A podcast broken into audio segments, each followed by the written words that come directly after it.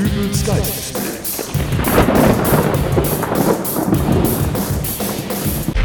Hallo, grüß Gott, moin moin, wie auch immer und herzlich willkommen zur 324. Ausgabe von Dübels Geistesblitz. Der Hersteller Apple hat nun kürzlich die neueste Version des iPhones vorgestellt.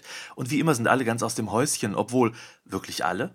Bei mir zu Gast im Studio ist Hubert Seppelfricke von der Seppelfricke-Partei. Guten Tag, Herr Seppelfricke. Guten Tag. Herr Seppelfricke, die zweistündige Präsentation des neuen iPhones wurde ja teilweise sogar im Internet gezeigt. Haben Sie sich das angesehen? Prinzipiell bin ich immer dafür, wenn es darum geht, den Wissensstand über neue Technologien auf dem aktuellen Stand zu halten. In diesem speziellen Fall war ich allerdings verhindert.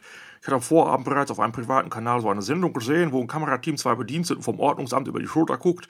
Da ging es dann um kriminelle Subjekte, die mit voller Absicht und kaltblütiger Regelmäßigkeit auf städtischen Parkflächen ihr Auto abstellen, ohne jedoch ein Parkticket zu ziehen. Das waren so Halunken, die sich denken, wenn ich dann neunmal frei parke und einmal erwischt werde, dann bin ich immer noch billiger dran.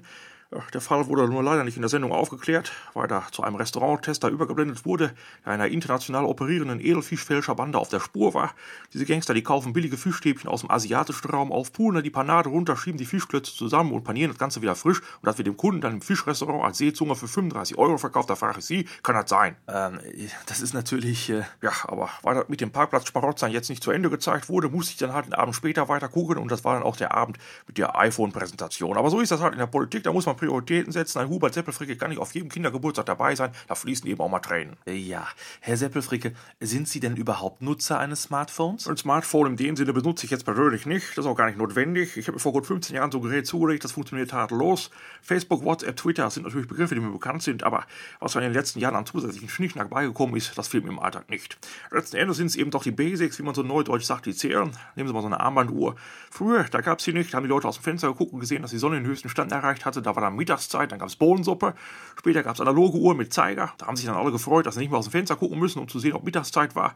Später gab es dann digitale Uhr mit Leuchtschrift. Ne? Da konnten sie dann auch im Dunkeln gucken, ob es Mittag war. Aber mal im Ernst, wer kommt auf die Idee, dass es Mittagszeit ist, wenn es draußen dunkel ist? Also, Mumpitz, jetzt sind sie alle zugange mit der Apple Watch. Die kann tausend tolle Sachen, aber wenn sie vergessen haben, die über Nacht eine Steckdose aufzuladen, dann gucken sie mittags wieder aus dem Fenster, um zu wissen, ob es Zeit ist für Bohnensuppe. Man muss also nicht immer gleich auf jeden neuen Trend aufspringen. Manchmal ist es auch durchaus klüger, wenn man einfach mal einen neuen Hype aussitzt. Und zu viel Bohnensuppe ist ja auch nicht gesund. Äh, ja, das ist wohl richtig.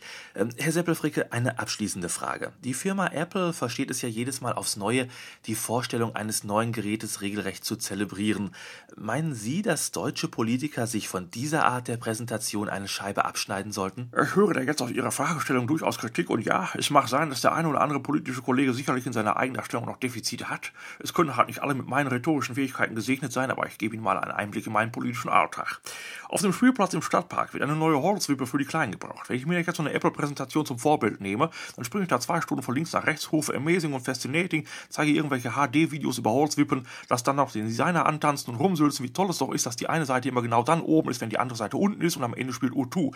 Nein, sowas ist nicht informativ, das ist Masturbationsmarketing. Wenn eine neue Wippe gebraucht wird, dann handelt die Seppelfricke-Partei und lässt sie nicht auf der Bühne feiern, wie toll sie doch ist. Das ist das, was wir dem Wähler letztendlich schuldig sind und so wird das gehandhabt. Das sind starke Worte, Herr Seppelfricke, und Ihr Einsatz für Kinder ist wirklich lobenswert. Einsatz für die Kinder? Achso, äh, nee, das waren die anderen. Wir haben dafür gestimmt, dass die alte Wippe abgebaut wird, da Gras drauf kommt und dann Parkbänke für die alten Leute hingestellt werden. Rentner bringen mehr Stimmen als Kinder. Äh, ja, und äh, somit bedanke ich mich bei Herrn Seppelfricke für das Gespräch. Ich bin hier, ich habe Zeit, man kann über alles reden. Und ich verabschiede mich jetzt auch von euch. Wir hören uns dann wieder in der nächsten Ausgabe von Dübels Geistesblitz.